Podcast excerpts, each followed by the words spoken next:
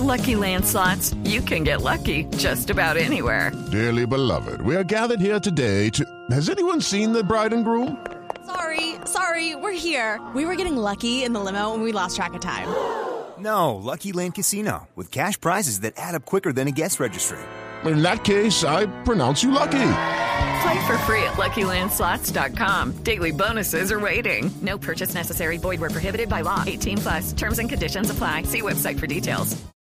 El doctor Juan Carlos Salazar es el director de la Aeronáutica Civil. Doctor Salazar, buenos días. Muy buenos días, Néstor, para los miembros de la mesa y para todos los oyentes. Doctor Salazar, ¿cuál fue el satélite que se dañó? ¿Cuáles son los efectos en las comunicaciones inalámbricas? El satélite que se dañó es el satélite Intelsat 29E. Intelsat pues es una de las firmas eh, internacionales más grandes, proveedores de eh, servicios de comunicaciones y datos vía satélite y es un proveedor de la aeronáutica civil que nos eh, soportaba la voz y los datos en el sector sur eh, este del, del, territorio colombiano. Eh, este satélite desafortunadamente tuvo un problema técnico y se salió de la órbita. Al salirse de la órbita, por supuesto, pues no estaba en condiciones de seguir transmitiendo.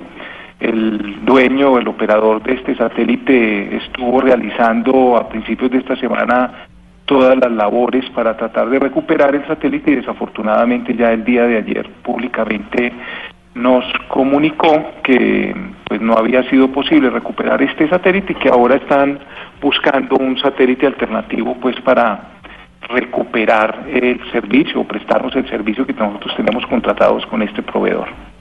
¿Cuáles rutas han sido afectadas? ¿Cuáles destinos? ¿De qué ciudades a qué ciudades? Y de pronto, ¿qué rutas aéreas también están en este camino? Sí, lo primero que hay que eh, informar y, y, aclararle a los oyentes es que en realidad no hay rutas que se estén dejando de prestar o de servir. Esto básicamente pues es un tema eminentemente técnico que afecta eh, la, digamos, los trayectos o ciertos trayectos que normalmente eh, circulaban los eh, vuelos internacionales que sobrevuelan el territorio nacional y mm, algunos vuelos nacionales, particularmente los que van destinados a Leticia.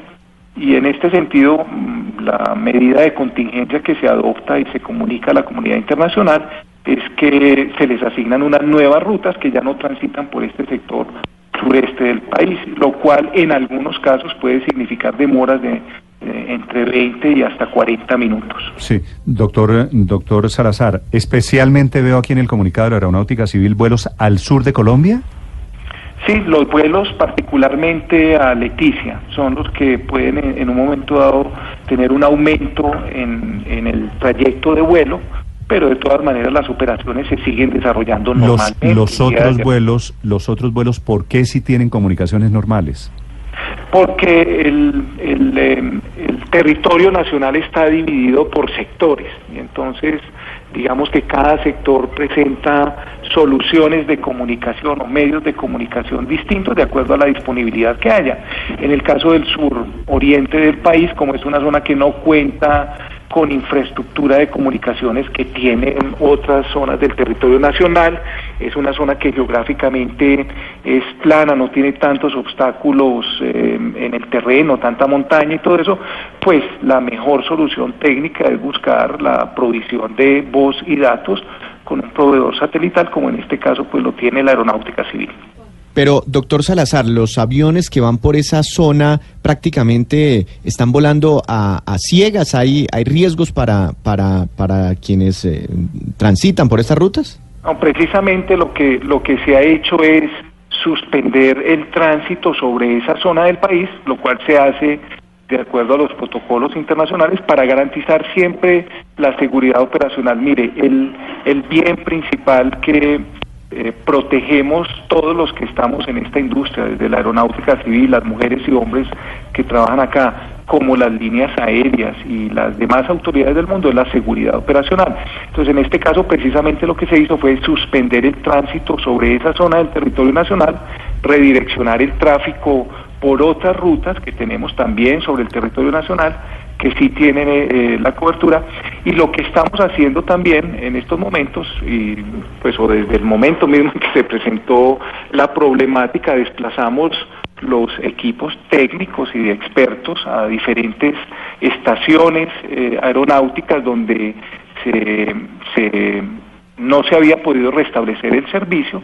Y en estos momentos de esas tres estaciones donde no se había podido restablecer el servicio ya tenemos servicios de voz en las estaciones, en dos de las estaciones, en Araraquara y en Leticia, y estamos el día de hoy con una tercera estación que esperamos poner al servicio el día de hoy. Eso quiere decir que ya esperamos al finalizar el día de hoy progresivamente ir implementando los servicios. Nosotros desde el día de ayer venimos haciendo pruebas técnicas. Las pruebas técnicas incluso implican muy coordinadamente orientar eh, tráfico, eh, digamos, es, eh, esporádico sobre esas rutas y verificar que ya hay servicios de comunicaciones, pero nosotros en aviación tenemos que estar 100% seguros de que los servicios se prestan y que, y que hay completa seguridad en las operaciones sobre esa zona. Son restricciones en la operación aérea en el sur del país por cuenta de este daño en un satélite. Doctor Salazar, director del Aerocivil de en Colombia, muchas gracias. No, pues muchas gracias a ustedes y nuevamente queremos decirles que la operación no se ha restringido, la operación se sigue llevando con normalidad y que nosotros lo que estamos haciendo es aplicando un protocolo para garantizar la mayor seguridad siempre en las operaciones aéreas en Colombia.